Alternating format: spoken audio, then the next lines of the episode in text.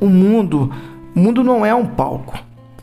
Quando fizerem é, o bem, disse Jesus, tenham cuidado para que seu gesto não vire é, peça de teatro. Não. Tenham cuidado disso. Pode até ser um bom espetáculo, mas Deus não vai aplaudir.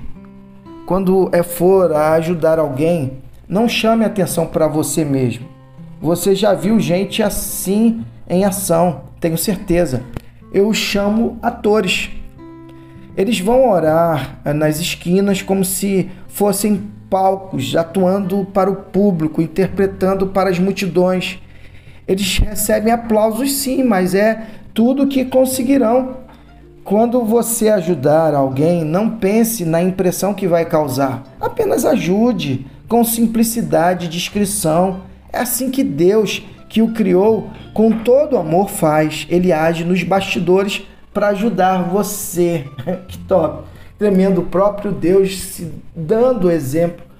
O próprio Cristo, ele vai é, não chamar para si a condição de Deus, ele vai ajudar a servir a todos em amor.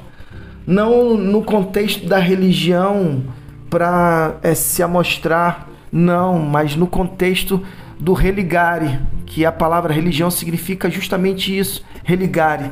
Ele é, nos leva a refletir nesse contexto de que nós não devemos ser hipócritas. A, palavra hipocrisia é, vem é, desse contexto.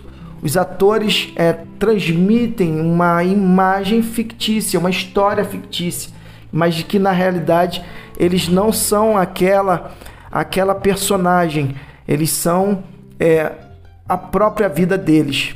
E aí precisam retirar as máscaras né, da encenação para vivenciar o seu dia a dia.